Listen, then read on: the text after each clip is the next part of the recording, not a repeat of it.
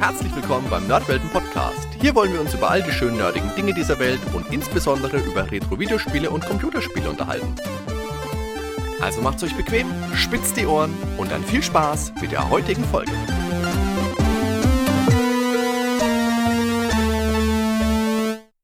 Hallo liebe Zuhörer, hallo liebe Zuhörerinnen.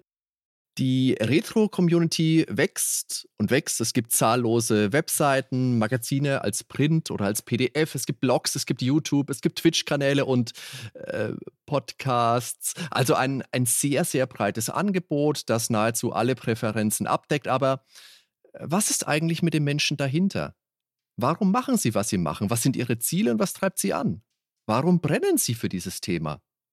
Warum eigentlich?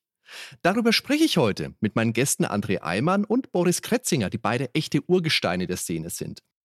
André betreibt den Blog Videospielgeschichten, wo er nicht nur selbst regelmäßig Artikel rund um das Thema Gaming veröffentlicht, sondern jedem Autor, egal ob Schreiberfahrung oder ohne Schreiberfahrung, eine Plattform bietet, seine Gedanken zu veröffentlichen. Und wie gesagt, Alter, Geschlecht, Gaming-Hintergrund, das spielt alles keine Rolle ob du jetzt 18, 36 oder 63 Jahre alt bist, ob du über das Famicom, den C64 oder die PlayStation 5 schreiben möchtest, alles wurscht. Dir brennt ein Thema unter den Nägeln, dann wende dich an André.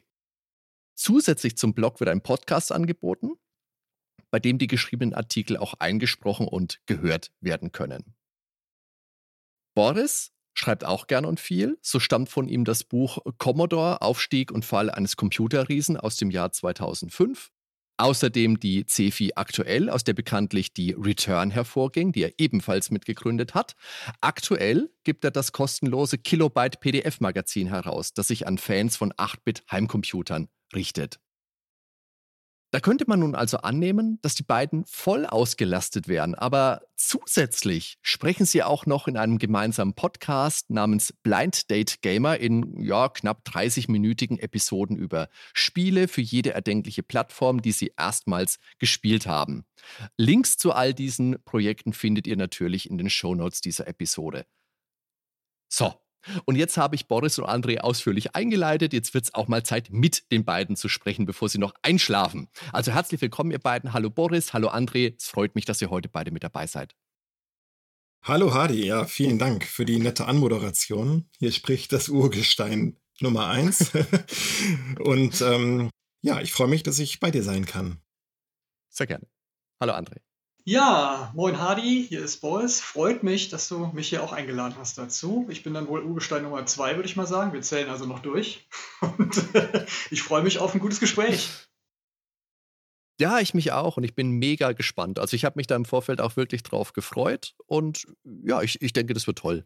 Kann, es kann gar nicht anders werden. Lasst uns zum Einstieg mal direkt mit der Motivation einsteigen. Warum verfolgt ihr eure Projekte überhaupt? Wollt ihr vielleicht einfach die eigene Nostalgie feiern? Wollt ihr auf der anderen Seite vielleicht einfach ein Stück mediale Geschichte bewahren und weitertragen? Ist es die Interaktion mit der Community? Da gibt es ja ganz viele Faktoren. Selbstdarstellung ist ja bestimmt auch einer. André. Ja, das stimmt. Äh, ich glaube, als ich angefangen habe mit dem Blog, war das tatsächlich eine zunächst eine, eine Selbstreflexion. Ich habe mir, oder ich habe schon immer mhm. gern Videospiele gespielt. Ich bin ja 71 geboren und bin quasi mit Videospielen in der Spielhalle aufgewachsen mit den ersten Konsolen, Atari VCS und ähnlichen Modellen. Und für mich war das Schreiben über Videospiele am Anfang eigentlich Nostalgie, also quasi die Erinnerung nochmal hervorzuholen und äh, dann mich in die Stimmung zu versetzen, vielleicht auch von damals und eben auch zu spielen natürlich. Mhm. Und obwohl deine Frage sehr einfach klingt, ist sie, glaube ich, sehr schwer zu beantworten, weil sie doch sehr viele Facetten hat wie ich dann im Laufe der Jahre feststellen musste. Und ähm, ich habe dann auch relativ schnell festgestellt, dass es auch anderen so geht. Denn als ich mit dem Schreiben anfing, habe ich Kontakte gefunden, die das nicht nur gelesen haben, sondern auch auf die Idee kamen, dann selbst noch was zu schreiben. Und ähm, das war eigentlich der Beginn von so einem Ping-Pong-Spiel, das bis heute anhält. Mhm. Boris, bei dir? Tja, wie ist es bei mir dazu gekommen? Ähm, es war so eine gewisse Nostalgie, die mich irgendwie nie hat loslassen lassen, wenn man das so sagen kann, vom C64, vom NES und vom Atari. Die waren immer auch so ein bisschen aufgebaut. Und es war die Faszination dafür, dass es eine ziemlich lebendige und aktive Community gibt auf allen möglichen Systemen, die dafür noch was entwickelt hat und äh, diese ganzen Geräte auch am Leben erhalten hat. Ne? Das hat mich begeistert. Ich wollte gerne ein Teil davon sein, aber da ich weder Musik machen, noch Grafiken zeichnen konnte, noch programmieren, blieb mir also nur irgendwie meine kreative Ader auszuleben daran und so vielleicht ein bisschen was der Community zurückzugeben. Und das war so mein Antrieb bei dem Ganzen. Würdet ihr sagen, dass sich das im Laufe der Zeit irgendwie verschoben hat? Also ist das jetzt immer noch so nach dem, nach dem Motto, okay, ich möchte einfach über die alten Zeiten ein bisschen berichten. Ich kann von meiner Seite aus vielleicht noch ergänzen, bei mir ist es wirklich auch so ein bisschen, ja, die Freude, so in die Materie nochmal einzutauchen, ein bisschen tiefer zu graben, ein bisschen die Hintergründe noch zu beleuchten. Es macht einfach, finde ich, Spaß, so ein bisschen Archäologe in Anführungszeichen zu spielen. Ja, also von meiner Seite aus kann ich das definitiv bejahen. Das hat sich auf jeden Fall verschoben. Was quasi als Selbstreflexion begann, das hat äh, immer mehr Raum eingenommen und ganz andere Türen geöffnet, die äh, für mich vorher gar nicht da waren. Zum Beispiel eben auch die Tür zum Schreiben. Also ich habe über dieses, über dieses Hobby sozusagen das Schreiben entdeckt. Und ich war nicht nie ein großer Schreiber und auch kein großer Leser, zumindest nicht früher.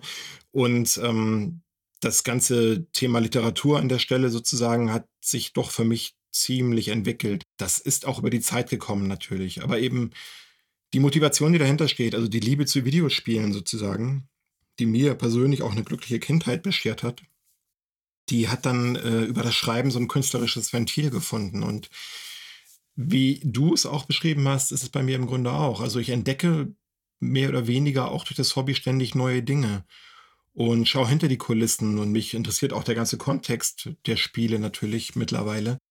Also nicht nur der historische Kontext oder der geschichtliche, sondern das ganze Umfeld, dieses ganze gesellschaftliche Umfeld, künstlerische Umfeld.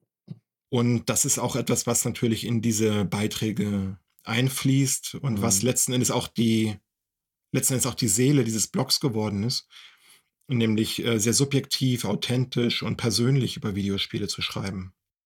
Schreiben ist auch ein gutes Stichwort. Boris, jetzt du als jemand, der, wir haben es vorhin gesagt, du hast auch schon mal ein Buch geschrieben und ich habe frevelhafterweise den Namen Englisch ausgesprochen. Commodore sagt man ja eigentlich. Aber äh, hast du wirklich da was gelernt von der Pike auf? Hast du da in der Richtung eine Ausbildung oder bist du auch jemand, dass ich gedacht habe, ich, ich hocke mich jetzt einfach mal hin und schreibe einfach mal? Ja, die Ausbildung habe ich genossen, aber erst später. Ich habe mich erstmal hingesetzt und äh, geschrieben. Ich habe äh, Geschichte studiert und ähm, nebenbei dachte ich mir, naja gut, äh, wahrscheinlich wirst du nichts in der Richtung beruflich machen ähm, möchtest irgendwie aber, das war so der grobe Plan, war schreiben und davon mal leben können. Das gut war im Retro-Bereich damals noch relativ aussichtslos, als ich mit der C4 aktuell angefangen habe und dieses eben von dir angesprochene erste Commodore-Buch äh, geschrieben habe. Aber es hat mir einfach Spaß gemacht, mich in solche Themen einzufuchsen, denn damals gab es gar nicht so viel. Also zur Commodore-Historie gab es im Prinzip nichts, die lag brach. Das ist dann, glaube ich, ein Monat später. Wir müssen kurz, kurz, ja. kurz einschieben, vielleicht das Buch ist von 2005, 2005. meine ich, oder? Bin ich da gerade ja, richtig? Genau. Ja, okay. Richtig, genau. Und ähm, dann, ich glaube, ein, zwei Monate später äh, ist das Buch von Brian Becknell äh, erschienen. Genau, und äh, von dem wusste ich äh, dann auch nur sehr kurzfristig quasi, dass da überhaupt was passiert. Ja, eine coole okay. Geschichte, wie es soweit kam. Naja, auf jeden Fall, ähm, ja, und ich habe einfach mal angefangen, so ein bisschen mich da, mich da reinzufuchsen, thematisch, aber auch in das, in das Schreiben an sich. Und ähm, habe mich dann so ein bisschen da durchgewurschtelt, durchgefuchst und tatsächlich, also eine Ausbildung in der Redaktion habe ich erst nach meinem Studium äh, erhalten, als ich schon eine ganze Weile unterwegs war mit dem Thema C4 aktuell und äh, dann auch Return, als die schon äh, initiiert war und gestartet war. Da fing meine redaktionelle Ausbildung erst an. Davon habe ich dann ein bisschen profitiert, dass ich schon mich, mich vorher nicht ganz dumm angestellt habe mit dem Schreiben. Ja, und so kam das. Und für mich hat auch das irgendwie, ähm, wie es beide ja auch beschreibt, hat so einen gewissen Wandel durchgemacht, diese Begeisterung für das Thema ähm, mir ist irgendwie die Community sehr ans Herz gewachsen, die ich äh, durch den Zugang zu diesem Thema überhaupt erst kennengelernt habe. Damals bin ich oft auf der Doreco gewesen, ich war auf der Gamescom hin und wieder dann auch ähm, später aber erst und noch so ein paar andere Classic Computing Veranstaltungen. Und man lernte da doch einen interessanten Kreis von Leuten kennen, die eben nicht diesem typischen Klischee von äh, Nerds entsprechen, sondern die eben einfach im Leben angekommen sind, sich mit diesem Thema beschäftigen, einfach nette, solide, super sympathische Leute dabei und ähm, zu vielen von denen habe ich heute auch noch Kontakt. Und das ist einfach eine, eine feine Sache. Das macht, das macht mir heute mehr Freude, vielleicht sogar, als die, mhm. das eigentliche Thema sogar. Ja, das ist ein guter Punkt. Wie schwer ist es denn aber heutzutage in diesem Sektor Fuß zu fassen, sich zu behaupten? Besonders Boris, jetzt dein Kilobyte-Magazin, das strebt ja auch oder schielt ja auch ein bisschen auf den internationalen Markt, weil es in englischer Sprache erscheint. Aber warum denn dann nicht wirklich durch die Bank alle Systeme abdecken, so wie es André mit Videospielgeschichten macht oder in Maßen auch wir bei den, bei den Nerdwelten? Ist die Nische im Nischigen ein erfolgsversprechendes Modell? Oder ist Erfolg, in Anführungszeichen natürlich, gar nicht das Ziel? André, was meinst du? Erfolg das Ziel, ja, also das ist sicher, also in meinem Fall ist der Blog schon auch ein, ein persönlich motiviertes Projekt, sage ich mal, das sich aber schon mhm. verselbstständigt hat, weil ich gemerkt habe, dass die Community dieses dieses, äh, diese Vision quasi mit mir teilt. Ähm, klingt jetzt ein bisschen hochtrabend vielleicht, aber ich habe halt festgestellt, dass die Leute wirklich gern schreiben über Spiele und über ihre Erlebnisse beim Spielen. Und ähm, ich überhaupt gar keine Leitplanken vorgeben muss, sozusagen redaktionell, sondern sie schreiben wirklich so, wie sie empfinden. Und das ist im Grunde auch die Nische, die wir haben da bin ich natür natürlich auch sehr offen, weil es quasi äh, die vielfältigsten Möglichkeiten gibt über Systeme, Spiele, Interessen, ähm, die da einfach reflektieren. Und e, wie bei Boris eben auch, ist mir die Community sehr ans Herz gewachsen. Das ist natürlich jetzt äh, der elementare Teil des Ganzen auch geworden. Also früher war es halt mehr oder weniger eine Plattform, auf der ich mich ausgedrückt habe. Heute bin ich tatsächlich eher der Herausgeber so einer Plattform und ermögliche den Leuten zu schreiben sozusagen. Und ich versuche so im Hintergrund die Fäden zu ziehen und so ein bisschen diese ganzen Interaktionen so ein bisschen zu motivieren, diesen ganzen Diskurs um Spiele. Und ähm, das ist ein ex extrem dankbares Feld, weil von jedem Text, der bei uns eingestellt wird, äh, da lerne ich auch was dazu und das bewegt mich auch. Und es motiviert und inspiriert mich auch wieder zu anderen Themen vielleicht. Und äh, so ist das Ganze ein sehr organisches Netzwerk, sage ich mal, das sich quasi von selbst verständigt und ähm, es macht einfach Riesenspaß. Also wir haben jetzt über 130 Autoren, es wurden schon über 3000 Kommentare fast geschrieben und es hat eine sehr breite Leser- und Autorenschaft, die vielfältige Interessen hat und die da auch ausdrücken kann. Und dieses, dieses Netzwerk, dieses soziale Netzwerk, das gibt mir auch wirklich sehr viel zurück, so in meinem privaten Bereich, weil es macht aber riesengroßen Spaß, mit den Leuten zu arbeiten und äh, ja, ihnen, ihnen zu helfen, manchmal auch Fragen zu beantworten und selbst, wie gesagt, inspiriert zu werden. Das ist ein, ein Geben und Nehmen und es ist kein formuliertes Ziel, das jetzt irgendeiner Messlatte irgendwie genügen müsste. Boris, wie schaut es bei dir aus? Ja, ist Erfolg das Ziel? Das ist tatsächlich eine Definitionssache, würde ich mal äh, auch sagen was für eine Art von Erfolg soll das denn sein? Also es ist natürlich, spielt so ein bisschen so eine Selbstverwirklichung auch eine Rolle bei solchen Projekten, ganz klar. Das ist bei uns äh, allen, glaube ich, ja so. Und ähm, da die Projekte ja auch kostenlos sind, also jeder kann es hören, niemand muss irgendwie dafür bezahlen oder lesen, gibt es ja auch keinen monetären Erfolg in dem Sinne. Also Erfolg ist quasi für mich, wenn es äh, gut ankommt, aber eben auch, dass ich die Freiheit habe, das so durchzuziehen, wie ich das möchte, nach den Maßgaben, die ich mir selbst setze.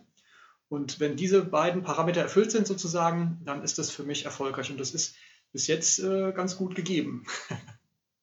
Ich denke, das kann ich dir nahezu eins zu eins auch so unterschreiben. Das ist auch so mein Credo. Zum einen steht der Spaß im Vordergrund das soll ein bisschen Ausgleich sein und äh, wenn es dann ein paar Leuten gefällt, dann ist das ein netter, netter Beieffekt, da freut man sich natürlich drüber. Und wenn es dann so ist, dass es wirklich auch gut angenommen wird, dann ist das einfach eine tolle Sache. Und das ist für mich dann tatsächlich auch die Definition, was für mich den Erfolg in so einem Projekt ausmacht. Spaß haben und diesen Spaß vermitteln und im besten Fall auch noch Leute finden, die damit auch ihre Freude haben und sich da vielleicht auch ein bisschen ein bisschen dran teilen können, ein bisschen kommunizieren, ein bisschen kommentieren. Es macht einfach Spaß, weil es auch einfach eine sehr, sehr nette Community ist. Und Community ist dann definitiv auch ein Faktor, über den wir nochmal gesondert sprechen. Was meinst denn du jetzt aber, André, weil du gesagt hast, wegen den Erinnerungen, ähm, die die Leute so im Blog teilen, weil, äh, wie gesagt, wenn ich jetzt Lust hätte, ich schreibe jetzt einen Bericht über, keine Ahnung, was habe ich denn hier? Was kann ich denn hier äh, laut vorlesen, ohne zu spoilern? Äh, irgendein Dungeons and Dragons Spiel. Dann könnte ich das ja machen. Und du würdest dann wahrscheinlich sagen, oh Hardy, schau da nochmal drüber, aber dann wird es ja im Endeffekt wahrscheinlich trotzdem erscheinen. Wie ist das vielleicht auch einfach ein Sektor, wo die Leute gerne drüber schreiben, weil da einfach vermehrt positive Erinnerungen dranhängen an Videospielen. Ist das was, was die Leute deshalb so gerne machen, weil es, hm, keine Ahnung, vielleicht so ein bisschen Wohlfühlraum auch einfach ist? Ja, definitiv. Ganz sicher ist es so. Also bin davon überzeugt, dass viele bei uns lesen und auch viele bei uns schreiben, weil sie damit was Positives oder positive Gefühle verbinden. Das klingt aber jetzt ein bisschen schwülstig. Also damit will ich jetzt, darauf will ich jetzt nicht, äh, damit will ich jetzt nicht sagen, dass es hier irgendwie ein Wohlfühlblock ist und wir schreiben alle über Esoterik im Videospielbereich oder sowas. Ähm, das ist nicht der Punkt. Ähm, ich glaube, dass das, was geschrieben wird, dem, dem muss eine gewisse positive Grundstimmung oder eine Stimmung auf jeden Fall zugrunde liegen. Tatsächlich hm, Tatsächlich Stimmung, ist es kein auch, kritischer ja. Blog. Also wir sind jetzt kein, keine Plattform im Schwerpunkt, die jetzt politisch kritisch betrachtet oder jetzt einen sehr ernsthaften Diskurs führt.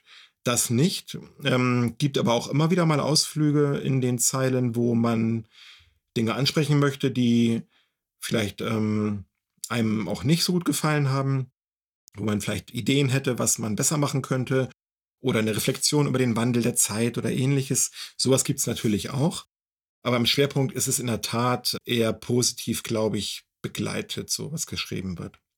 Aber prinzipiell ist es ja so äh, auf Videospielgeschichten, dass das wirklich breit aufgestellt ist. Also es ist jetzt nicht reine Rezensionsbeiträge, sondern du kannst wirklich, solange es mit dem Thema Videospiele zusammenhängt, kannst du schreiben. Und wenn es jetzt eine psychologische Abhandlung ist, dann, dann ist es eben eine. Sehe ich richtig, ja? Absolut richtig, genau. Also mhm. wir sind was wir auf jeden Fall nicht sind, kann man ja auch mal sagen, wir sind jetzt irgendwie kein, kein Review-Blog, der brandheiße Spiele oder ganz aktuelle Titel irgendwie ähm, beschreibt, bewertet und bewirbt in irgendeiner Form, also mhm. das Produkt Videospiel hat bei uns im Grunde auch keinen äh, kein Platz aus Sicht des Produktmarketing.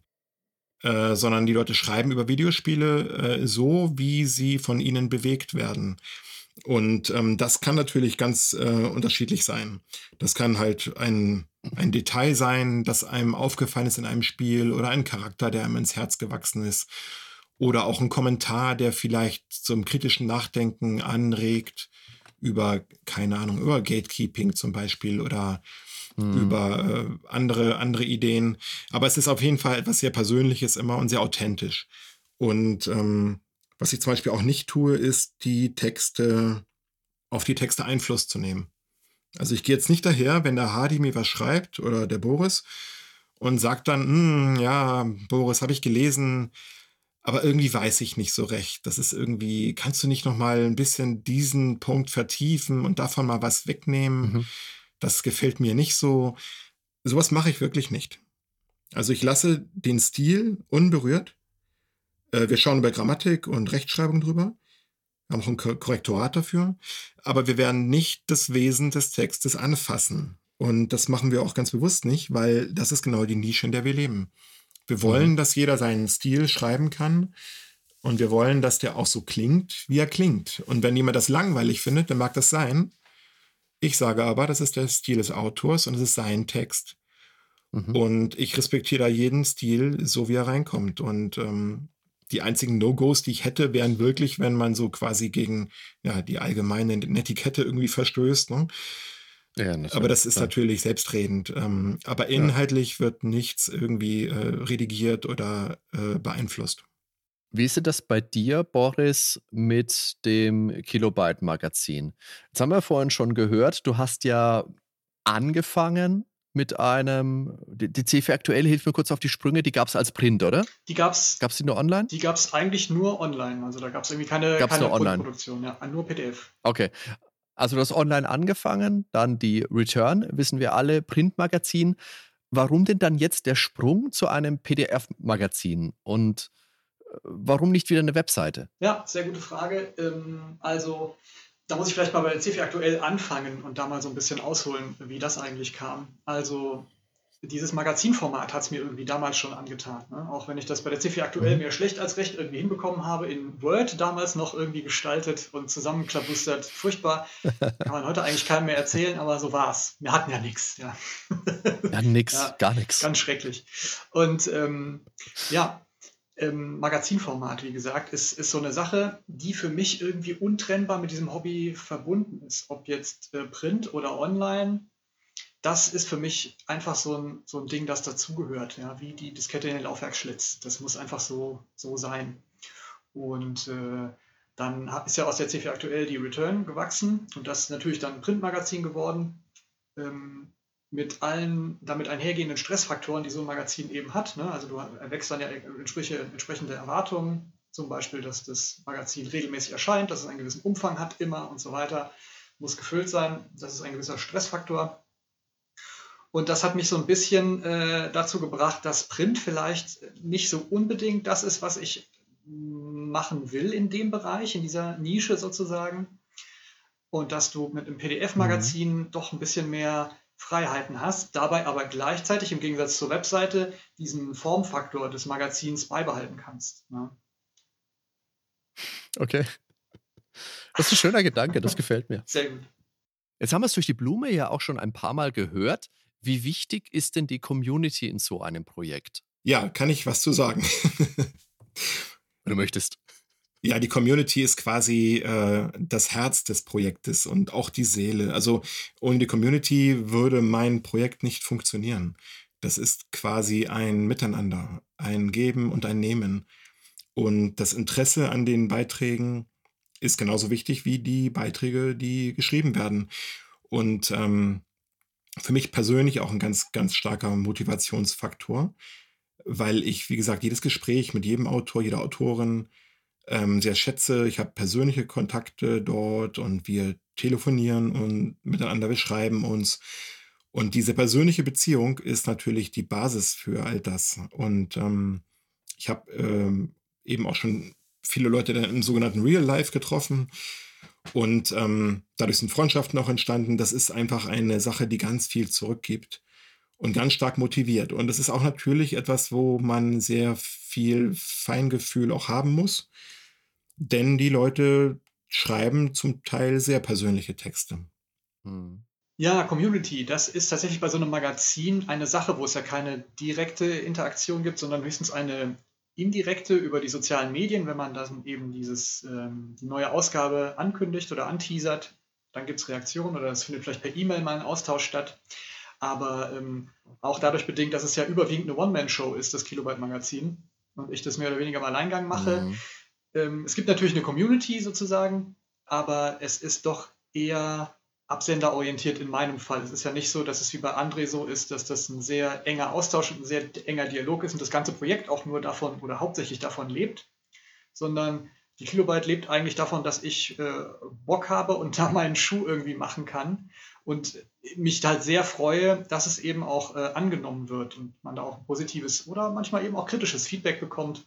Und das ist äh, für mich dann in Ordnung. Also Community ist ein Thema, aber ja. eben eher auf so einem indirekten Weg in dem Fall. Also ich für mich würde sagen, dass Community natürlich mit das Wichtigste ist. Wenn du niemanden hast, der der die Sachen auch abruft, die du machst, dann hat es ja im Endeffekt überhaupt keinen Wert. Und wenn man ein paar Leute erreichen kann, dann ist man ja auch zufrieden. Aber jetzt sag mal, Boris, weil du das äh, gerade gesprochen hast von der One-Man-Show, würdet ihr beide sagen, dass es ein bisschen der Gegensatz ist bei euren Projekten? Der André, der hat eher das Projekt einer für viele und der Boris dagegen, der ist sein eigener Chef und bringt das Magazin raus. Würdest du, Boris, denn sagen, wenn jetzt keine Ahnung, wenn ich jetzt komme und sage, ey Boris, ich will jetzt mal was schreiben im Kilobyte-Magazin. Sagst du, Hadi, klar oder sagst du, nee, mein Gefahrt? naja, für dich immer. Für dich ist immer ein Plätzchen im Kilobyte-Magazin. Na klar, was ist da los?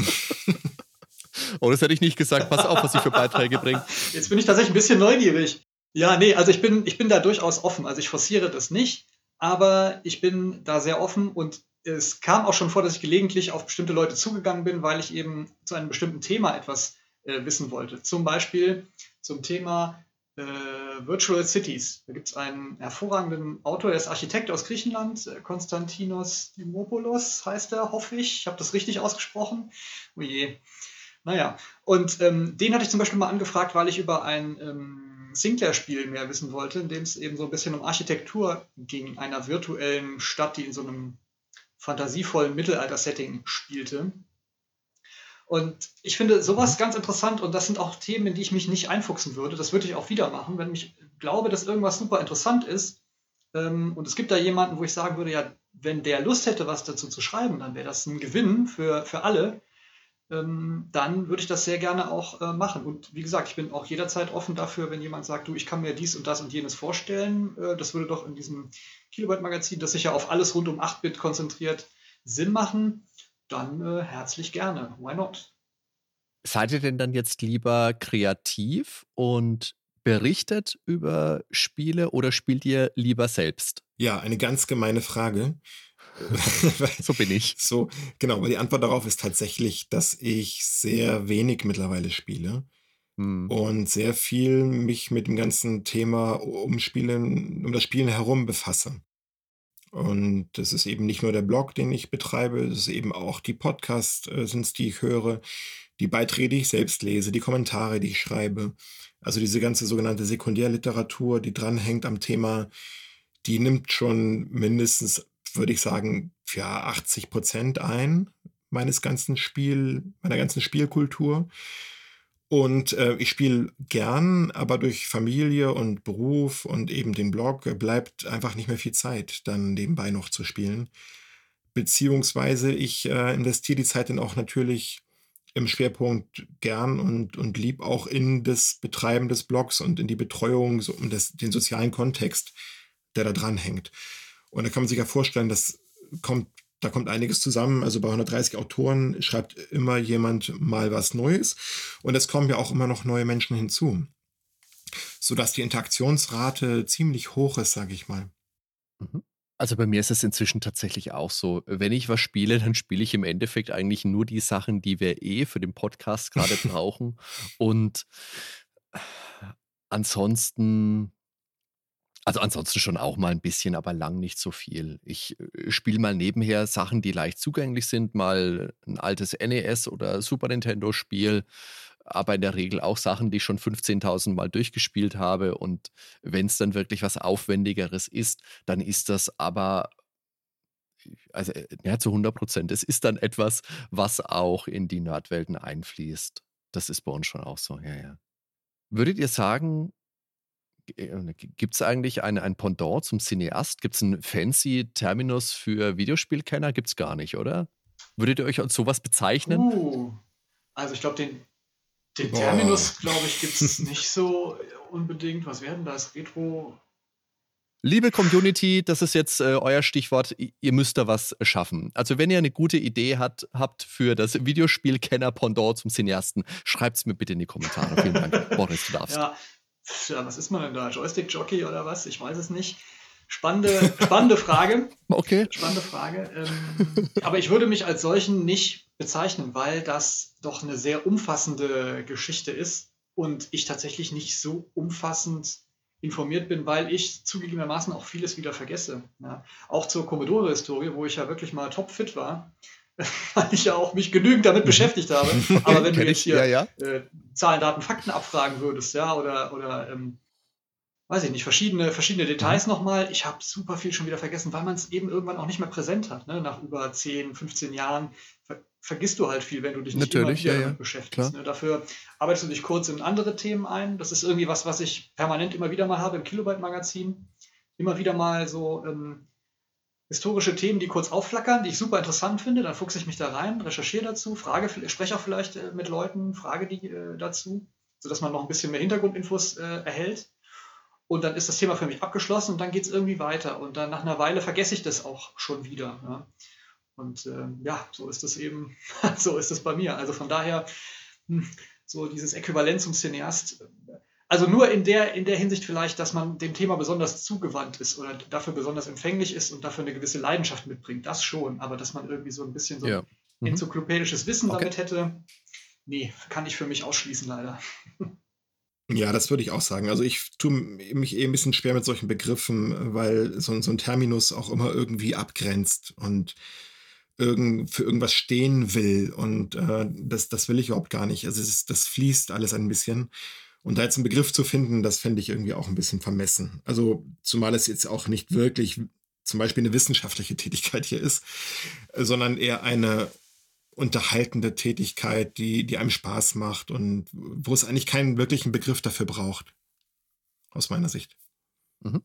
Jetzt haben wir die Community ja eigentlich schon mit eingebaut, dass das äh, unser täglich Brot quasi ist. Aber wie schaut es denn mit Monetarisierung aus? Wir stecken ja jetzt alle wirklich viel Zeit, viel Energie in unsere jeweiligen Projekte und trotzdem ist bei uns jetzt prinzipiell alles kostenlos jederzeit abrufbar. Für die Nerdwelten gibt es Möglichkeiten, uns finanziell zu unterstützen, aber wir haben keinerlei Paywall. Das ist alles rein freiwillig.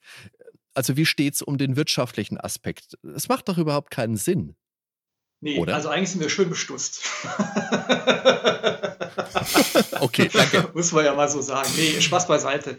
Ähm, ja, also ich finde, für, für mich jetzt gesprochen, generell bei, bei Retro-Projekten, jetzt nicht nur auf die Kilobyte äh, bezogen, habe ich für mich die Erfahrung gemacht, und das ist eben auch eine sehr subjektive Sache, finde ich. Das kann man schlecht anderen Leuten vorschreiben oder sagen, du musst es aber kostenlos machen oder du musst aber irgendwie was dafür nehmen, sondern das muss irgendwie jeder für sich entscheiden.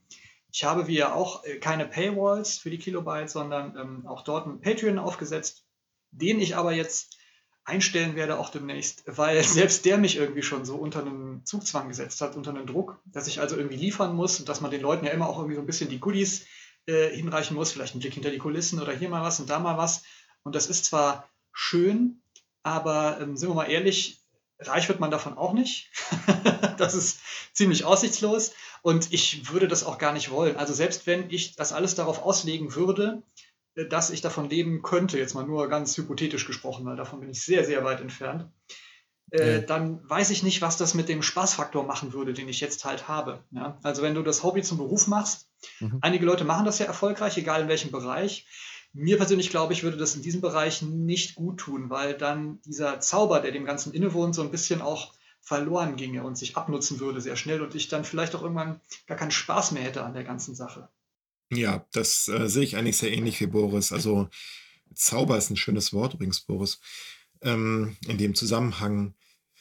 Tatsächlich ist es bei mir auch so, ich würde kein Geld dafür nehmen wollen, weil es einfach ähm, für mich persönlich auch der kreative Ausgleich zum Alltag ist und zur Familie, zum normalen Leben sozusagen. Ähm, und andere Menschen, keine Ahnung, gehen ins Sportstudio oder rauchen Kette oder machen was anderes, werfen ihr Geld woanders in den Fluss. Ähm, und ich investiere das Geld wirklich sehr gern in diesen Blog, weil es einfach äh, unheimlich viel Freude macht und ganz viel wiedergibt und ähm, mein Leben so sehr bereichert, ähm, wie, wie es wahrscheinlich Geld gar nicht könnte. Und tatsächlich äh, würde man natürlich auch in das Dilemma von, von von der Abhängigkeit äh, zwischen dem Geld und dem, was es zurückgibt, dann hineingeraten. Ich glaube, das kann man gar nicht aufwiegen.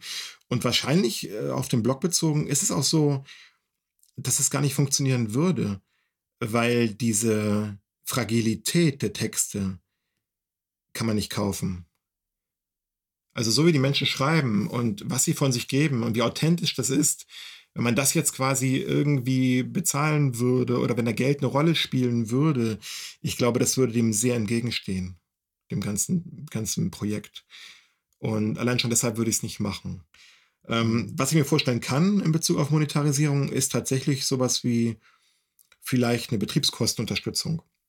Ja. Dass man sagt, okay, ähm, wenn, wenn ihr das gut findet, was wir tun, und wenn ihr wollt, dass es weitergeht und vielleicht auch noch ein bisschen besser wird und vielleicht ein, ich mir irgendwie auch ein Tool kaufen kann oder irgend sowas in der Richtung. Aber dass das Wesen des Ganzen unangetastet bleibt. Äh, dann kann man ja darüber nachdenken, dass man vielleicht so eine kleine Mitgliedschaft macht. Das muss aber ganz klar abgegrenzt sein aus meiner Sicht mit dem, äh, von, dem in, von den Inhalten. Also ich würde niemals dann quasi zulassen wollen, dass Geld in irgendeiner Form auf die Inhalte Einfluss nimmt. Mhm. Und das allerletzte, was ich machen würde, ist ähm, an der Stelle sozusagen für Geld noch irgendwie Zusatzleistungen oder bestimmte Formate anzubieten. Also Thema Paywall, etc. Ähm, nein, danke. Ja, das, das sehe ich auch so, weil das wirklich auch ein schwieriges Thema ist. Also wir haben diesen Weg jetzt gewählt, um zu gucken, dass wir ein bisschen so die Fixkosten mit reinbekommen, dass wir die, die Serverkosten abgedeckt bekommen. Wie du sagst, vielleicht mal ein neues Tool, das bei rausspringt. Ja, genau. Das wäre so, das, wär so das, das Optimum. Aber es ist auch ein guter Punkt, weil wenn du wirklich eine Paywall einführst, dann hast du auch den Zwang zu Content. Und dafür musst du entweder mehr Zeit investieren oder die Qualität herunterfahren. Und naja, beides ist halt natürlich für ein Hobbyprojekt, für ein reines Hobbyprojekt schwierig, weil du dich damit in eine gewisse Abhängigkeit bringst, ganz genau.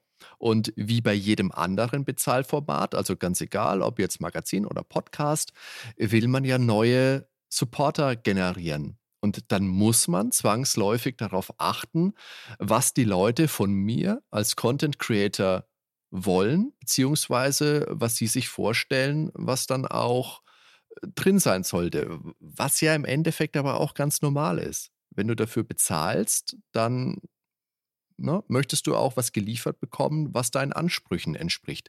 Wie seht ihr das denn? Ähm, das ist ein gutes Stichwort, geliefert bekommen, weil ich könnte gar nicht konstante Qualität liefern, in Anführungszeichen. Ja. Oder irgendeine Form von gleichbleibender Qualität liefern, weil wir haben sehr viele Autoren und die schreiben sehr unterschiedlich und das mag dem einen oder anderen gefallen und dem anderen vielleicht nicht. Und ähm, da jetzt eine Schablone drüber zu legen und zu sagen, okay, du, du weißt ja, was du für dein Geld bei uns bekommst. Äh, das wäre ja quasi Gift für, für die Idee. Also das würde überhaupt nicht funktionieren. Und das wäre auch tatsächlich kontraproduktiv, denke ich.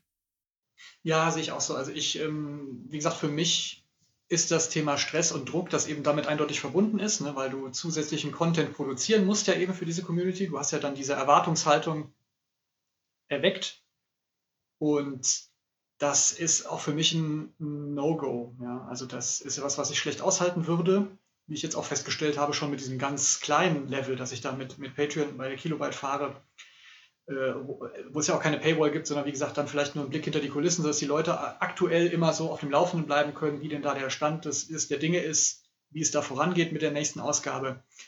Und ähm, ja, ach, ich finde, wenn man nicht darauf angewiesen ist, sondern das eben gerne macht, aus dem Antrieb heraus, dass es einfach einem selber auch Spaß bringt, dann sollte das sozusagen, na, jetzt bin ich wieder da, dass ich mir selbst widerspreche, von wegen, man kann keinem was vorschreiben, aber dann würde ich sagen, dann ist das eben Lohn genug, zumindest für mich. Fertig. Und, aber ich verstehe yeah. den Punkt sehr gut, dass man sagt, ähm, wenn ihr aber wollt, könnt ihr hier was dazugeben, damit die Betriebskosten gedeckt sind. Das ist jetzt bei der Kilobyte zum Beispiel, gibt es eigentlich im Prinzip keine, wenn ich mal ein Stockfoto kaufe oder so, dann ist das alles. Aber ähm, klar, wenn man natürlich einen Blog hat oder einen Podcast oder so, da kommt, fallen natürlich äh, Kosten an mit dem Hosting und so weiter. Und das ist wahrscheinlich auch nicht ohne, klar. Und das finde ich, finde ich gut auch dann. Ne? Da ist dann aber auch die Frage von der Community. Das ist vielleicht auch eine spannende Frage jetzt mal an euch. Wie ist denn das eigentlich? Wenn ihr Projekte unterstützt finanziell, ist es dann eher so, dass ihr tendenziell lieber sagen würdet, ich bin bereit, ähm, sozusagen einmalig was zu geben, wie das jetzt zum Beispiel bei, bei Kofi ist, wo du sagst, jetzt gibt es hier mal zwei Euro für, für, warum auch immer, einfach so, für einen Kaffee quasi. Oder seid ihr tendenziell eher dazu geneigt zu sagen, ja, ich finde das Projekt gut, ich will das regelmäßig unterstützen und habt dann sowas wie Patreon oder so. Wie, wie handhabt ihr denn das eigentlich mit Projekten, die ihr gut findet und unterstützt? Das ist eine gute, eine wichtige Frage. Für mich ist es tatsächlich so, dass ich natürlich jemand bin, der die Hintergründe kennt und natürlich auch weiß, dass was regelmäßiges, auch wenn es vielleicht ein bisschen weniger ist, vielleicht doch ich, ich, will jetzt ich, ich, ich will jetzt nicht schlecht reden, aber ich persönlich äh, bin eher jemand, der auf einen monatlichen Beitrag geht, also ob das Patreon ist oder Steady, äh, vollkommen egal. Weil dann einfach regelmäßig was reinkommt. Und das ist was, womit die Leute dann auch rechnen können. Es ist alles toll, mhm, es ist ja. alles Anerkennung. Aber wie gesagt, für mich persönlich, wenn ich was gebe, dann eher monatlich. Ja, aber man darf natürlich auch nicht vergessen, dass es ja Projekte wie Sand am Meer da draußen gibt. Das ist ja immer ein Faktor. Du hast dann ganz, ganz tolle Seiten, Podcasts, großartige Podcasts, die alle noch extra Content anbieten und viele Leute unterstützen das halt einfach auch schon. Und du kannst, äh, also jetzt auch als persönlich, äh, ich als, als Hardy Hessdörfer, kannst dir nicht äh, Netflix und äh, Disney Plus und äh, Amazon Prime und äh, diverse Podcasts und was weiß ich noch was alles. Irgendwann ist einfach mal Schicht. Dann ist das Kontingent vorbei und dann kommt meine Frau und sagt, was gibt's gibst denn wieder für, für, für haufenweise Geld für Quatsch aus? Kauf mal einen neuen Rasenmäher. Habe ich gemacht übrigens heute. Endlich. Ah, sehr gut. Ja, bei mir ist es eben auch so. Also ich unterstütze die Projekte dann eher regelmäßig ähm, und wiederkehrend sozusagen. Wobei ich festgestellt habe, dass mir persönlich immer wichtig ist dabei, dass ich auch wirklich eine relativ hohe Nähe zu dem Projekt habe. Also anders gesprochen, ideal ist es, wenn ich die Menschen kenne mhm. und eine Beziehung zu ihnen habe und auch ein paar Hintergründe vielleicht kenne. Ähm, und dieser persönliche Aspekt, ähm, also die Personifizierung des Projekts sozusagen, die ist der Türöffner dabei. Ja.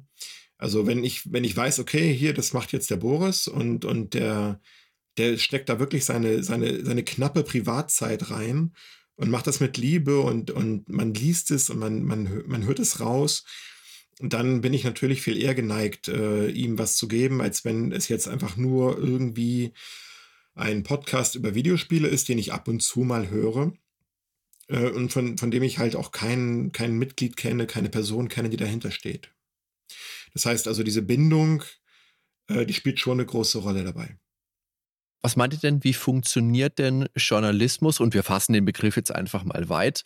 Wie funktioniert der denn heute in einer Zeit, wo quasi jeder sofort einen Blog, einen Podcast, einen Twitch-Kanal, einen was auch immer starten kann?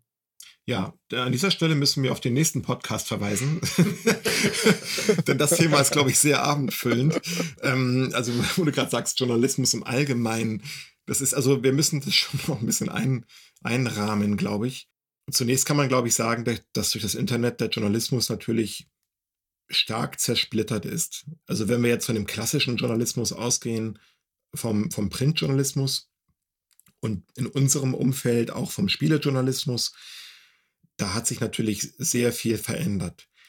Und ähm, was früher mal als Print quasi ja das Steckenpferd war oder die Pioniere waren oder die wichtigen Marken waren, die sind doch schon stark in die Defensivität gedrückt worden, auch heutzutage.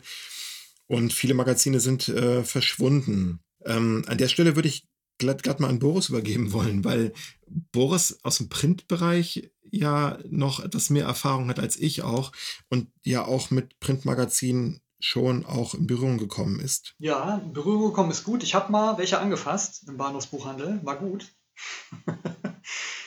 Nee, ich, ähm, interessante Frage tatsächlich. Ich glaube, da muss man tatsächlich unterscheiden zwischen Fachmagazinen und so, da dann noch Zeitungen und vielleicht so etwas allgemeiner gefassten Zeitschriften und so. Also der Journalismus an sich hat natürlich generell damit zu kämpfen, dass es diese Content-Flut gibt. Ne? Also weil, Hardy, wie du so schön sagst, jeder kann gleich heute noch einen Podcast aufmachen, einen Blog eröffnen und keine Ahnung, äh, das Internet fluten über Social Media auch mit seinen Inhalten wie gut die dann recherchiert sind oder welche Qualität die haben, das steht dann erstmal auf dem anderen Blatt. Ne? Aber erstmal ist es dann da und es ist in der Welt und es geht, es geht raus. Es geht in die Feeds der Leute und äh, verstopft da vielleicht auch ähm, ja, Inhalte und Informationen, die anderweitig vielleicht ja auch woanders ganz in einer anderen Qualität zu haben wären, sagen wir mal so. Also der Journalismus hat eine veränderte Rolle dahingehend, dass er nicht mehr irgendwie sozusagen der Gatekeeper ist, also, wir gehen ja, keiner von uns geht mehr in irgendeinem Bereich an, an Kiosk und holt sich eine Zeitung, weil er, weil er irgendwie informiert werden will zu einem Thema speziell. Ne? Das liest du im Internet in der Regel. Auch dort natürlich bei, äh, in der Regel bei Online-Medien dann. Ne? Vielleicht auch große Verlagshäuser, die haben ja alle eine Internetpräsenz, so ist es ja nicht. Also der Journalismus in der Form, den gibt es schon noch, aber dieses Gatekeepertum, das gibt es nicht mehr. Und stattdessen ist es dann viel wichtiger, dass Journalismus einordnet. Ne? Also egal, ob jetzt der Fachjournalist jetzt sozusagen da nicht mehr sagen kann, ja gut, das ist jetzt hier das neue Spiel und wir haben als, Ex als Exklusivredaktion jetzt hier den ersten Anspielbericht dazu. Und äh, das funktioniert im Print einfach nicht mehr. Das funktioniert auch online nur bedingt. Ähm, da gibt es schon ganz andere Influencer oder was auch immer. Also haben sich also Gruppen von Leuten gebildet, die sich irgendwie mit diesem ähm, mit dieser Aktualität quasi schon profilieren können, abseits der, der Journalisten. Und stattdessen geht es viel eher darum, dass Themen eingeordnet werden, dass man eben, wenn man nicht der Schnellste sein kann, dann vielleicht aber in der Qualität dann damit überzeugt, dass man ähm, gute Hintergrundinformationen liefern kann, die man eben zeitaufwendig auch recherchieren muss. Oder dass man das Ganze irgendwie dann insgesamt einordnet in, weiß ich nicht, eine Spielereihe sozusagen in die Serienvertreter, wo ist das angesiedelt, worauf nimmt es auch Bezug und so. Also es ist auf jeden Fall nicht leichter geworden, würde ich mal sagen, Journalist zu sein, weil man sich auch mit, ähm, eben, man muss sich gegen diese Content-Flut stemmen und du musst dich auch noch in ganz vielen Kanälen ja äh, auskennen und dort unterwegs sein. Ne? Du früher als Journalist, gut, hast du halt, warst Printjournalist, dann hast du eben das für die Zeitung gemacht, du hast auch über Zeitungen und Zeitschriften recherchiert, du hast telefoniert und dann war es, im Wesentlichen war es schon gut. Heute hast du ja so viele Informationsquellen, die du auch berücksichtigen musst, damit du ja nichts vergisst irgendwie und auch Kanäle, die du ausspielen musst mit verschiedenen Inhalten zu einem Aspekt. Puh, also es ist nicht so, nicht so beneidenswert. Ja, nun ist es so, ich habe ja persönlich keine journalistische Vorbildung und bin eigentlich äh, quasi Hobby, Hobbyschreiber, wenn man so will, und bin eigentlich eher auf der Konsumentenseite. Ähm, aber ich sehe das natürlich auch und ähm, mir geht es eben auch so. Also wahrscheinlich ist es so, wenn jemand sich ein neues Spiel kaufen will, dann geht er zum Amazon oder sonst wohin und klickt durch ein paar Rezensionen und sagt dann, ja, Screenshots sehen gut aus, kaufe ich, wird schon toll sein. Oder die Freunde haben es äh, schon gespielt und finden es gut. Da muss ich mir jetzt kein Fachmagazin kaufen, um mir irgendwie einen Testbericht durchzulesen, glaube ich. Das macht einfach niemand mehr. Dieses ganze Produktmarketing an der Stelle funktioniert eben auch vollkommen anders, glaube ich, als noch vor 20 Jahren. Also wenn ich meine Kinder betrachte, die spielen hier Fortnite äh, ganz gern. Und ähm, wenn, wenn sie dann auf ihrem Telefon Musik hören, wenn wir mit dem Auto durch die Gegend fahren, und das ist echt coole Mucke, finde ich so, ne? Zum Teil irgendwelche, keine Ahnung, irgendwelche ähm, Hip-Hop-Geschichten und so. Und fünf Tage später weiß ich dann, wo das herkommt, ja? Es kommt aus diesem Fortnite-Spiel, weil es da vermarktet wurde. Ja? Also die Mechanismen funktionieren einfach ganz anders. Und es ist einfach ein vollkommen anderer Produktstream sozusagen, der, der heute funktioniert. Und ich glaube, gerade um nochmal auf unseren Bereich zurückzukommen, Boris hat es ja auch schon angedeutet, ähm, es geht dann doch eher um die Nische, also auch im Printbereich. Und es geht auch im Online-Bereich um die Nische. Denn wir suchen uns ja auch alle Nischen, in denen wir leben, quasi wollen und können. Also der Blog VSG zum Beispiel, es ist eher was Essayhaftes, was, was Kolumnenartiges, was mit persönlicher Meinung versehen ist. Da würde niemand auf die Idee kommen, dahin zu gehen und jetzt nach irgendwie dem, dem neuesten Download-Content von irgendeinem aktuellen Spiel zu suchen. Äh, das wäre die völlig falsche Plattform. Und deswegen richten sich auch die Leser da halt anders aus. Und ähm, im Printbereich haben wir halt zum Beispiel das WASD-Magazin oder auch das Gain-Magazin und auch die beiden Magazine sind da eher essayhaft und schreiben quasi gedanklich um Videospiele herum, wenn man so will, und machen kein Produktmarketing. Und ähm, so haben sich die Formen alle verändert und das Ganze hat sich stark verschoben. Und dieses Zersplittern, äh, was, was Boris auch schon angedeutet hat, also diese Con Content-Flut hat Boris das genannt, ähm, die zwingt einen ja auch dazu, äh, ein Plätzchen zu finden, und wahrscheinlich in diesem Plätzchen eine eigene Community auch zu finden, ähm, von der man dann gelesen wird. Ich glaube, anders kann man überhaupt gar nicht mehr überleben in dem Bereich. Unbedingt. Und ich denke, der Vorteil ist gerade, wenn man sich in dem Sektor bewegt, in dem wir unsere Projekte haben, äh, dass du überhaupt nicht den Anspruch auf Aktualität hast. Im Endeffekt ist es, das, ist es ja so, du gehst an den Zeitungsstand und ich kenne tatsächlich, ich kenne wirklich niemanden mehr, der noch eine Tageszeitung abonniert hat. Also selbst meine Eltern, die, solange ich denken kann, immer eine Zeitung hatten, haben die abbestellt irgendwann. Warum? Weil sie sich gesagt haben, wenn die Zeitung kommt, gibt es schon wieder Neuigkeiten, die erst wieder am nächsten Tag drinstehen und die ich online aber schon abrufen kann, fünf Minuten nachdem sie passiert sind. Und wenn du jetzt nicht wirklich die, dieses Gefühl haben willst, wirklich eine Zeitung in der Hand zu haben, weil natürlich, das ist auch ein Erlebnis. Das darf man ja auch nicht außen vor lassen. Deswegen kaufen ja viele Leute überhaupt noch Zeitschriften, einfach weil sie eine Zeitschrift in der Hand halten wollen. Und der Vorteil ist aber jetzt, äh, um wieder zum Anfang meines Satzes zurückzukommen, dass du diesen Anspruch auf Aktualität natürlich überhaupt nicht hast, weil die Spiele, über die bei, bei, uns berichtet wird, äh, die sind halt einfach mal 30 Jahre alt. Und ob die jetzt in zwei Wochen oder drei Wochen dann berichtet werden, ist ja vollkommen egal. Und dadurch ist das halt auch schon wesentlich entspannter, weil du einfach diesen, diesen Zwang zur Aktualität nicht hast. Ich meine, gut, wenn du jetzt irgendeinen Hype mitmachen willst, hier, es kommt ein, keine Ahnung, Final Fantasy 98 kommt raus, jetzt mache ich nochmal den 15. Podcast zu Final Fantasy 7, äh, dann musst du halt zeitlich vielleicht ein bisschen dahinter sein, aber ansonsten bist du ja da völlig, völlig tiefenentspannt. Aber äh, wo geht denn die Reise dahin? Was meint ihr? Was sind so die Ziele für eure Projekte? Was wollt ihr erreichen? Boris. Ja, äh, gute Frage. Was will ich noch erreichen? Ähm, mit der Kilobyte weiß ich gar nicht, ob ich da doch ein höheres Ziel habe oder irgendetwas, das ich anstrebe, äh, was über das hinausgeht, was ich jetzt schon habe. Also ich freue mich, dass ich das machen kann nach wie vor, dass mir das Spaß macht auch nach wie vor. Und wenn es so weitergeht, ähm, bin ich eigentlich schon sehr zufrieden.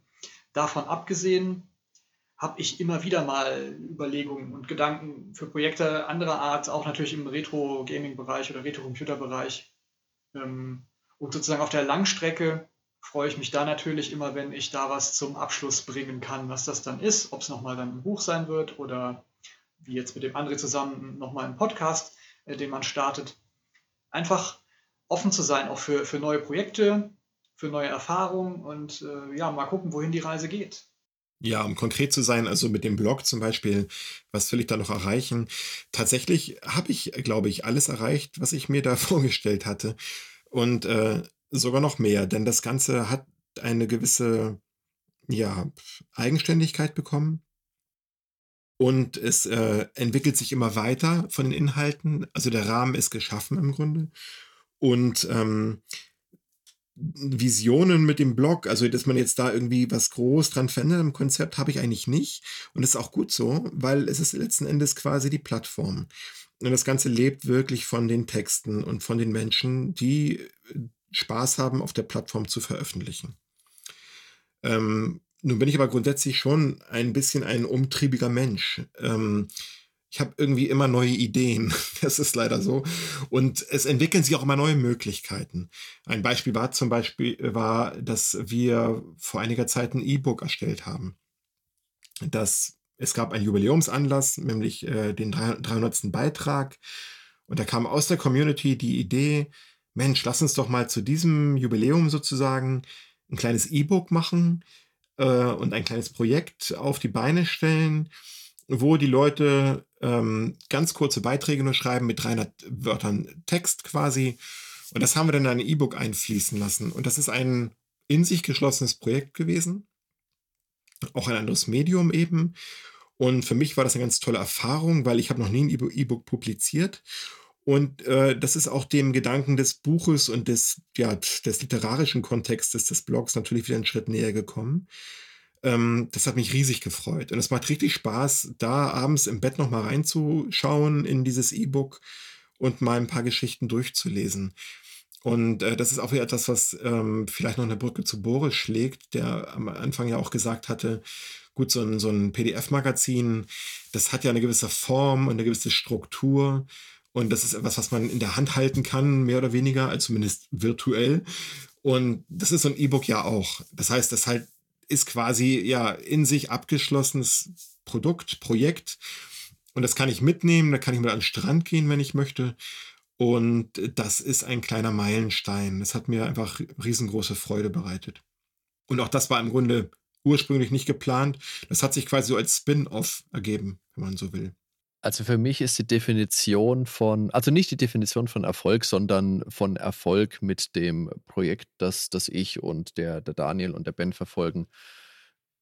Zufriedenheit, also zufrieden sein mit dem, was wir machen. Spaß haben steht ganz, ganz groß im Vordergrund. Ein gutes Gefühl dabei haben. Und vor allem halt mit meinen Freunden über alte Spiele zu sprechen. Das ist doch großartig. Was gibt es Besseres? Ja. Dann natürlich der, der Austausch ist ganz, ganz wichtig mit, mit den netten Leuten, die man so kennenlernt aus der äh, aus dem Umfeld, seien es jetzt die, die Macher von damals, seien es die, die Leute aus dem Magazin, äh, sei es die, die, die Podcaster, seien es die Blogger, seien es die, die, die, die Magazine, die Magazinschreiber. Und natürlich auf der anderen Seite aber auch der Kontakt mit der Community und der Austausch. Es ist auch einfach immer wieder immer wieder schön, wenn da wirklich Leute sagen, hey, das war eine schöne Folge, das und das hat mir gefallen oder hey, ja, könnte da vielleicht das nächste Mal äh, da was ein bisschen anders machen? Ich meine, natürlich, klar, wir sind uns alle einig, du kannst nicht immer allen alles recht machen, das ist ganz klar. Aber Feedback ist immer gut. Feedback ist immer super. Irgendwas kann man immer mitnehmen.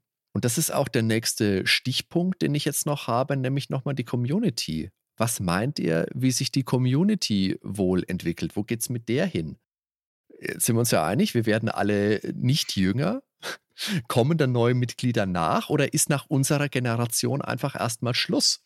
Ich habe jetzt bei den Nerdwelten gerade nochmal geschaut, nebenher. Äh, laut Statistik sind der Großteil unserer Hörer im allerbesten Alter, also zwischen 35 und 48. Ein paar sind drüber und drunter und dann so ab 18 bis 25, das fällt dann schon deutlich ab. Sterben wir irgendwann aus? Ja, ja, ich bin mir sogar ziemlich sicher. und zwar genauso, genauso wie der Enthusiasmus von Oldtimer-Sammlern vielleicht für das Modell, Modell T erstirbt, weil es einfach auch nicht mehr so viele gibt. Keinen mehr gibt, der dazu irgendeine nostalgische Verbundenheit hat. Ja, und deswegen interessiert es auch irgendwann keinen mehr. Ja, also wir sind, ähm, wir bewahren hier zwar einen interessanten Teil der, der Videospiel- und Computergeschichte, aber wir drehen uns dabei doch auch ein bisschen um uns selbst. Und es ist ja auch so, wenn man mal auf, auf Veranstaltungen schaut, die sich mit dem Thema beschäftigen, mhm. dass da junge Leute eher die Ausnahme sind tendenziell. Ne? Also in der Regel zieht immer junge Leute, wenn du was mit Nintendo hast, klar, weil das irgendwie geht immer. Aber Nintendo geht immer, jetzt, ja. Ja, Nintendo geht halt immer. Aber wenn du dich auf, weiß ich nicht, Commodore oder auch Atari, so richtig die Hardcore-Oldschool-Geschichten ja. mal konzentrieren wollen würdest, da wird es dann halt auch irgendwann dünn. Also ich glaube wirklich, dass mit uns das irgendwann dann mal in der, also das ist ja jetzt schon, auch wenn es eine Nische ist, aber es ist doch eine sehr große Community noch verhältnismäßig. Und ich glaube, das wird irgendwann mal eine, eine noch viel, viel kleinere Nische werden nach uns. Das ist ein ganz, ganz guter Punkt, den du gerade hattest mit Nintendo und mit Commodore, weil tatsächlich Nintendo, damals bei der Wii gab es ja die Virtual Console, wenn ihr euch daran erinnert. Da gab es ganz viele Plattformen, wo Spiele für gab, für Nintendo-Plattformen, äh, NES, Super Nintendo, Sega gab es. Es gab aber auch ein paar Spiele für den C64. Das waren verschwindend wenige. Wenn es zehn wirklich waren, waren es viele. Und das Problem war aber auf, auch leider, dass die sich halt bescheuert haben spielen lassen mit dem, mit dem Digipad. Da gab es äh, Last Ninja, ist glaube ich sogar runtergenommen worden damals von der Virtual Console, mag ich mich jetzt irren, aber so sagt es meine Erinnerung gerade, weil es einfach nicht spielbar war. Und bei den Nintendo-Spielen, bei den alten vom, vom NES meinetwegen, das kannst du heute halt noch genauso spielen mit dem Controller. Das funktioniert noch. Und Pixeloptik ist ja immer noch irgendwo, naja, super hip ist es jetzt nicht unbedingt, aber es ist immer noch da. Und es wird gerade im Indie-Bereich auch immer noch abgefeiert. Also das ist schon was, wo man vielleicht noch ein bisschen Verbundenheit herstellen kann und vielleicht auch den ein oder anderen neuen für begeistern kann, aber beim Commodore ist es halt dadurch wahrscheinlich auch einfach schwieriger, weil die Verfügbarkeit einfach schwierig ist. Wenn du dich jetzt nicht mit einem Emulator auseinandersetzen willst und selbst da musst du Disketten wechseln, nicht so einfach. André, was meinst du? Ja, also ihr beide sterbt aus, aber ich nicht. das ist ganz einfach. Oder jetzt der Vorteil ist, das muss ja. man noch erklären, aber gut. Nein, also der Punkt ist einfach, wir müssen hier kurz differenzieren und auch einen Begriff reinwerfen in das ganze Gespräch, glaube ich. Ähm, der, der Begriff könnte wahrscheinlich Retro sein. Ähm, in Bezug auf den Blog zum Beispiel, den ich betreibe, ist es so, dass ich feststelle, dass die Autorinnen und Autoren tatsächlich auch jünger werden. Und, und die Themen sich aber auch verschieben. Die Themen verschieben sich natürlich mit den Autoren. Ja. Und ja. Ähm, die, die Idee, quasi über sich selbst zu reflektieren oder das Bedürfnis, sage ich einmal, äh, die ist, glaube ich, in jeder Generation vorhanden. Und so ja. shiftet sich das Ganze durch den Blog quasi. Also wir schreiben natürlich, oder es wird natürlich viel mehr jetzt auch geschrieben über, keine Ahnung, Indie-Games oder, oder aktuelle Konsolenspiele oder irgendwas und nicht nur über Commodore, Sinclair und Atari oder sowas, womit ich hm. quasi begonnen habe. Aber das ist ja die Idee dahinter, dass das eine Plattform ist, die quasi universell ist. Also sowohl von der Plattform als auch von den Spielen und von den Perspektiven auf die Themen. Und deswegen meine etwas verspitzte Bemerkung. Also ich glaube, das shiftet sich dadurch. Und ich glaube, das kann mitwachsen. Und ich sehe auch jetzt schon, dass es mitwächst. Ähm, deswegen habe ich mich persönlich auch ein bisschen distanziert, in Anführungszeichen, von diesem Retro-Begriff. Ich bin natürlich vom Jahrgang her, ähm, empfinde ich eine große Leidenschaft dafür und bin auch stark geprägt davon. Das ist gar keine Frage. Aber in dem Blog und auch in dem, in dem äh, Podcast von VSG, also wo die Hörbeiträge quasi eingesprochen werden, da spielt der Begriff Retro keine steuernde Rolle. Das kann ich auf jeden Fall festhalten. Das ist ein guter Punkt. Ich habe damals, als ich den Nerdwelten-Podcast gestartet habe, die allererste Folge heißt Was ist Retro? Äh, eine kurze 10-Minuten-Folge, wo ich das einfach mal für mich äh, definieren wollte. Würde ich heute vielleicht auch ein bisschen anders definieren, aber zu seinen Wurzeln muss man ja stehen. Äh, Distanz zum Begriff Retro, finde ich, ist so ein Punkt, weil auch der Begriff Retro, der ist ja durchaus ein dynamischer Begriff. Also da kommt ja immer wieder was mit dazu. Und für die Generation von heute ist halt, keine Ahnung, die PlayStation 3 meinetwegen schon, schon Retro. Und Boris äh, rollen sich da die Fußnägel auf, wenn da jemand mit der PlayStation 2 Korrekt, vielleicht auch ja, einfach schon kommt. Also ich denke, ja, ich denke, ich denke, ja, das ist schon ein Punkt, wenn du wirklich so eine, wenn du bei Videospielgeschichten den Blog betreibst, und der wirklich jeder zu seinen Erfahrungen schreiben kann, das macht das Ganze einfacher. Aber Umkehrschluss wäre es natürlich, könntest du dir denn dann vorstellen, dass der Blog auch irgendwann vielleicht mal sogar ohne dich weiterlaufen könnte? Dass du sagst, hier, ich gebe das weiter an eine junge Generation? Momentan kann ich mir das noch nicht vorstellen, aber die Idee finde ich charmant. Warum denn nicht? Warum denn mhm. nicht? Es ist eine universelle Plattform und die Idee dahinter, äh, die, diese Reflexion, die ist auch universell. Und äh, ich denke mal schon, dass man das theoretisch andenken könnte, ja. Also der Begriff Retro ist halt, der ist halt sehr subjektiv aufgeladen, glaube ich ähm, wie du schon sagtest, da hat jeder irgendwie ein Bild vor sich. Ja, was ist ein Retro? Ja, also für den einen ist das Bonanza-Rad und für den nächsten der mhm. Commodore 64, keine Ahnung, aus, aus unserer Generation jetzt. Und natürlich äh, ist es bei den jüngeren Generationen was anderes. Ähm, worauf ich eigentlich hinaus will, ist, dass ähm, diese Rückwärtsgewandtheit oder dieses Thema Nostalgie eigentlich kein Schwerpunkt in erster Linie in dem Blog ist. Und auch nicht sein muss. Natürlich kann man darüber schreiben. Ähm, man muss es aber nicht. Das ist nicht jetzt quasi eine Eingangsvoraussetzung, ähm, um dort einen Text irgendwie einzustellen. Ähm, und davon will ich mich auch eben frei machen. Also das quasi nicht, das ist nicht das, das Wesen oder die Seele, die dem Ganzen zugrunde liegt. Es ist eben die Vielfalt und die persönliche Interessenslage, hm. die eine Rolle spielt. Ich finde aber tatsächlich auch, der, der Begriff Retro, das ist mir damals auch im Möbelhaus, glaube ich, das erste Mal begegnet. Wie gesagt, so Möbel aus den 60ern, aus den 70ern mit der passenden Tapete dazu. Und Videospiele ist dann was, was da erst äh, später mit reingeflossen ist. Aber für mich ist das deswegen jetzt auch kein, kein negativer Begriff. Es ist natürlich einer, dem letztendlich vielleicht ein bisschen die genaue Definition schon abgeht, ja, und wo dann jeder für sich ein bisschen mit abstecken kann, was er, was er rein interpretiert. Und das finde ich aber jetzt primär auch gar nicht mal, gar nicht mal schlecht. Nein, schlecht ist es auch nicht. Das ist vielleicht etwas, ähm, was für uns persönlich, gerade auch wir drei jetzt hier vielleicht, ähm, schon mit einem bestimmten Rahmen verbunden ist. Und wenn mir jemand sagt, Mensch, du bist aber retro, dann fühle ich mich sofort alt. dann habe ich so das Gefühl, ich bin irgendwie der alte Teppich oder die Tapete. Und irgendwann muss die auch mal weg, ja, weil man kann ja nicht ständig auf diese Tapete gucken. Ist ja fürchterlich. So, und ähm, deswegen hat es eine, ist es schon ein bisschen konnektiert. Für mich mit etwas, was, äh, ja, was so einer, einer Schublade gleicht, in, in, de, in der ich mich nicht unbedingt sehr wohl fühle sondern ich betrachte mich auch noch als Teil von etwas, das modern ist.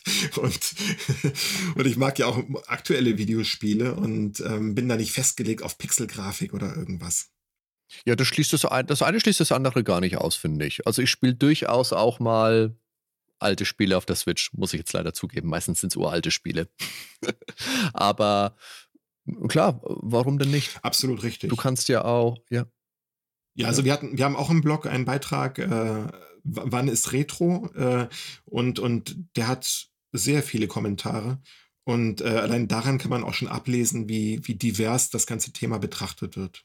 Ja, Natürlich, das ist ja. wirklich eine ja, ja. hochsubjektive Thematik und ähm, Genau. Da muss man auch differenzieren zwischen Retro und Nostalgie und verschiedenen Begriffen.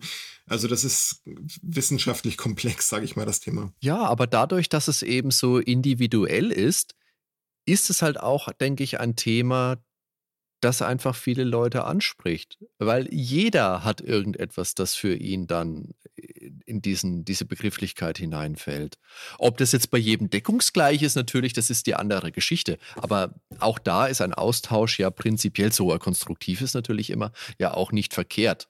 Ja, aber da möchte ich mal eine Gegenfrage stellen, Hardy, äh, an der Stelle. Wenn ich jetzt vorbeikomme ja. und sage, du, toller Podcaster, Nerdwelten, ähm, ich würde da gerne mal was über irgendwie so ein PS3-Spiel mit euch besprechen. Wäre das, wär das möglich? Prinzipiell ist die Sache ja die, dass wenn wir Spiele besprechen, sind wir relativ fix in der, der Dreierkonstellation. So könnte ich mich da vielleicht geschickt aus der Affäre ziehen. Aber letztendlich hätte ich da auch primär mal nichts dagegen. Ich habe ja auch schon aktuelle Spiele damals tatsächlich für die, für die Switch war das allerdings mal für mich selber besprochen. Und dann war der Fokus aber von, von vornherein, dass ich eben über Spiele sprechen will, die ich auch, die ich auch gespielt habe. So hat es mal angefangen. Und das waren halt im Endeffekt äh, mehr die alten Spiele. Wobei ich aber auch die ganze Zeit nebenher schon, also damals noch aktuelle Sachen gespielt habe. Und heutzutage fehlt mir da tatsächlich aber auch die Zeit. Und das ist eben so ein bisschen der Punkt, wo es dran scheitert, weil dann natürlich die Sache ist, wenn du dann über aktuelle Spiele sprechen willst und du machst jetzt eine Folge über ein Spiel, das jetzt vielleicht hm, fünf, sechs Monate alt ist dann ist das ja im Endeffekt Schnee von gestern, aber wohl eher so die Sorte, der so, so am Straßenrand ein bisschen dreckig im Eck liegt. Und an den Schnee von vor 30 Jahren, den hat man halt noch, weißt du, vor 30 Jahren hat es halt noch richtig geschneit im Winter, okay? Da ist doch ein Schneemann bauen können. Das war ein Winter. Ja, das stimmt.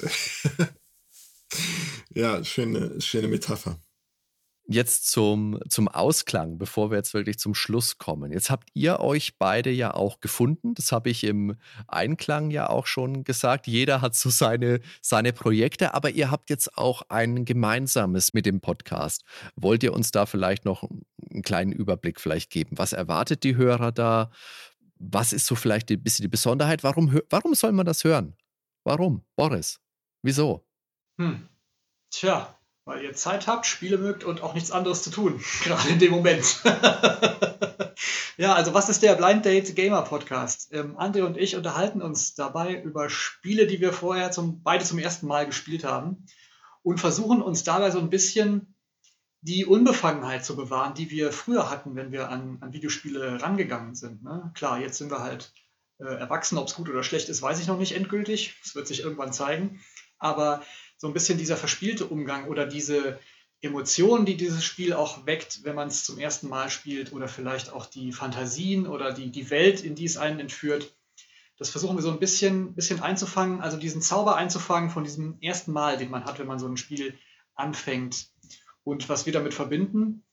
Und das ist so der Gedanke, würde ich sagen, André Gelle. Ja, genau. Das, äh, der Blind Date Gamer Podcast hat die Idee, dass wir uns quasi begegnen in einem Dialog und über ein Spiel sprechen, das wir beide zum ersten Mal gespielt haben. Und äh, naturgemäß ist es dann so, dass wir dann frische Eindrücke haben und wir die in unserem Gespräch anhand eines kleinen Gesprächsleitfadens sozusagen austauschen wollen. Also es geht um ein sehr persönliches Erlebnis von uns beiden sozusagen beim Spielen. Und da lassen wir alles einfließen, was uns als altgediente Videospieler sozusagen bewegt und was, wie wir das finden und äh, was uns daran gefallen hat oder auch nicht vielleicht. Und dieses äh, persönliche Erlebnis, das äh, wollen wir gern mit unseren Hörern halt teilen. Und die Besonderheit, Besonderheit dabei ist eigentlich, dass wir in dem Podcast keine Vorgaben haben in Bezug auf die Plattform, die Ära oder das Genre eines Spiels, sondern wir schlagen uns gegenseitig ein Spiel vor und dann muss der andere das spielen, quasi. Und äh, das heißt, wir begegnen dem Spiel auch unvoreingenommen. Und ähm, es ist auch eine Möglichkeit für uns, Spiele zu entdecken. Ähm, weil wir vielleicht noch nie davon gehört haben, zum Beispiel. Und ähm, dann nicht nur einem, einem Spiel begegnen, sondern auch vielleicht einer neuen Plattform und einem neuen Genre, was wir sonst gar nicht spielen würden vielleicht. Und ähm, das macht den Reiz aus dieses Gesprächs, dass wir dann darüber reden, wie hat uns das gefallen, was ist denn das für ein Spiel, was sind auch vielleicht die Hintergründe, wir hatten das gemacht und was ist unser persönliches Fazit und ähm, wie hat uns das alles äh, auch emotional bewegt. Und das versuchen wir in einem halbstündigen Gespräch zu ergründen sozusagen. Und dabei geht es natürlich auch um den Spaß, den wir dabei haben. Das ist eine gute Motivation. Und ich bin jetzt gerade mal auf eurer Homepage. Ihr habt jetzt tatsächlich durch die Bank Spiele, die mir halt nur die Fragezeichen in die Augen treiben. Lily Adventure war die erste Folge, dann Evoland die zweite und Northbound. Aber es ist tatsächlich auch spannend, dann wirklich halt einfach mal Themen zu haben, die halt nicht durchgekaut sind bis zum Exzess. Ja, das schließen wir im Grunde ja schon durch das Konzept aus. Denn dadurch, dass es ähm, dadurch, dass wir so alt gedient sind und ja schon fast jedes Spiel gespielt haben. Wenn sich dieses Planeten. Adjektiv jetzt bei euch etabliert hat, dann bin ich glücklich. Dann habe ich was geschafft mit dieser Aufnahme heute. Na, wir wollen, wir wollen ja einen runden Abschluss finden, genau. Deswegen rezitiere ich das. Aber ähm, wir wählen halt Spiele aus, die, die wir nicht kennen. Und äh, da ist die Wahrscheinlichkeit schon mal sehr hoch, dass es nicht irgendwie äh, ein Spiel ist, was schon x-mal besprochen worden ist. Ähm, und Boris und ich, wir teilen auch so ein bisschen die Leidenschaft für Exoten, würde ich mal sagen. Wir gucken auch gerne mal neben den Tellerrand und schauen uns gerne mal auch Dinge an, die vielleicht nicht so sehr im Fokus sind der Öffentlichkeit. Und das macht auch den Reiz aus, dass äh, wir diesen Spielen gegenüber und damit auch den Kunstwerken gegenüber völlig unvoreingenommen ähm, gegenüberstehen und jedem Spiel auch eine Chance geben und äh, jetzt nicht irgendwie die Kassenschlager durchkauen wollen, sondern das kann gerne mal ein Indie-Titel sein oder auf irgendeiner seltsamen Konsole vielleicht und ein Spiel, das nicht unbedingt bekannt ist. Ja, definitiv. Und ähm, ja, das, das ist ja so, obwohl wir so alt gedient sind, äh, André, gibt es ja trotzdem auch Highseller, die wir nie gespielt haben. Ne? Ich weiß nicht, ob wir jetzt hier so offen darüber reden wollen, welche Titel das wohl sein könnten, weil es gibt dann vielleicht viel Hate. Aber ach komm, ich sag's mal. Zum Beispiel, ich habe noch nie einen Final Fantasy Teil gespielt. So, jetzt so, habt das. Ich bin raus. Das äh, macht alleine weiter. Ja. das war's. Genau. Aber das ist zum Beispiel auch ein Spiel, 8, das das glaube ich, ganz schwer. Benjamin Debatt. Ja, einverstanden. Also das ist aber auch ein Spiel, wo du, glaube ich, ganz schwer sagen würdest, okay, selbst wenn du das, wenn wir uns das jetzt vornehmen würden, das in einer halben Stunde auch irgendwie ähm, dem gerecht zu werden, das ja, kannst du vergessen. Ja, das, das ja. schließt dich einfach aus. Ne? Das kannst du nicht machen. Naja, wenn wir jetzt anfangen, dann ist Deutschland wahrscheinlich klimaneutral, wenn wir fertig sind. Also das kann man machen, aber es ist wahrscheinlich auch schwierig, das dann in 30 Minuten zu pressen und dann noch irgendwas Sinnvolles zu sagen. Es ist zu komplex. Ne? Das ist natürlich schwierig bei, bei so altgedienten und beliebten Marken, wo die Leute dann natürlich auch vielleicht dann auch ein bisschen den Anspruch haben, manches vielleicht auch nochmal zu hören, was sie vielleicht auch schon wissen. Mag sein, muss nicht sein. Liebe Hörer, da interessiert uns natürlich auch, was ihr dazu denkt. Aber ich glaube schon, Final Fantasy in 30 Minuten sportlich. Ja, ich denke auch. Ja. Was mir zum Podcast noch einfällt, ist, dass er eigentlich einen sehr schönen Abschluss in der Form auch darstellt, dass es diese Leidenschaft und die Liebe zu Videospielen abrundet, weil die Idee des Podcasts, also des Blind, Blind Date Gamer Podcasts, ist eben auch eine Entdeckungsreise. Mhm. Und diese Entdeckungsreise ist ja etwas, das wir drei hier auch teilen in all unseren Projekten, denn äh, wir begegnen Videospielen und den Themen, die sich rund um die Videospiele bewegen, ähm, ja ständig neu. Und das ist ja auch ein Großteil der Motivation, dass wir immer wieder inspiriert werden von den, von den Spielen und von dem Kontext. Und das ist in diesem Podcast eben auch der Fall. Das heißt, diese Begegnung mit dem Unbekannten, die macht mir einen riesengroßen Spaß, ja, wenn ich da mal ein Spiel spiele, von dem ich noch nie gehört habe und das einfach mal mache und äh, auch einen gewissen, äh, gewissen ja, Grund habe, das zu machen, weil ich eben gern mit Boris mhm. auch darüber sprechen möchte. Und das gibt mir die Gelegenheit, mir auch den Raum zu schaffen, tatsächlich auch aktiv zu spielen und eben Dinge zu spielen, die ich sonst vielleicht nie anfassen würde. Also ich freue, ich freue mich jedes Mal über den Vorschlag von Boris, über ein neues Spiel und über den Titel, äh, weil ich den nicht um die Ecke habe kommen sehen. und ich dann etwas Neues entdecken darf in meinem Leben. Ich denke, es ist bestimmt bei euch genauso wie bei uns, aber auch der Hintergrund, dass du die Aussicht hast auf ein Gespräch zu einem interessanten Thema mit einem Menschen, der dir etwas bedeutet. Ja. Mhm. Das ist mhm. bei uns ja im Endeffekt auch. Wir sprechen als Freunde miteinander über Themen, die uns naheliegen, wo wir wissen, da haben wir was zu erzählen. Da hat jeder, muss, du musst nicht jeder die, die gleiche Meinung haben. Meine Güte, das darf schon auch gerne mal auseinandergehen. Aber es ist einfach immer eine, eine schöne Erfahrung und im Idealfall dann eben auch eine, die sich dann beim Hören auch auf die Hörer an den Empfangsgeräten überträgt. In diesem Sinne war das ein sehr, sehr schönes Gespräch über Hintergründe und Motivation. Das sage ich vielen lieben Dank euch beiden dafür. Die Links zu den einzelnen Projekten von André und Boris findet ihr natürlich in den Show Notes. Und wir freuen uns über Feedback zur Folge. Das geht auf www.nerdweltenpodcast.com, auf der Nerdwelten Facebook-Seite oder in unserem Discord. Unsere Podcast-Episoden findet ihr auch auf allen gängigen Streaming-Diensten oder im Podcatcher eurer Wahl. Und falls ihr Apple Podcast nutzt, dann freuen wir uns natürlich über Bewertungen. Lieber Boris, lieber André, nochmals vielen lieben Dank. Das hat wirklich sehr, sehr viel Spaß gemacht. Es war mega interessant. Dankeschön. Herzlichen Dank auch, euch beiden. Ja, danke auch. Hat wirklich Spaß gemacht. War, war eine schöne Geschichte. Danke. Ja, es würde mich freuen. Vielleicht finden wir ja mal, vielleicht finden wir ja mal wieder ein gemeinsames Thema. Sehr gern. Gerne, ja. Dann bis zum nächsten Mal. Ciao, ciao. Ciao, ciao. Tschüss.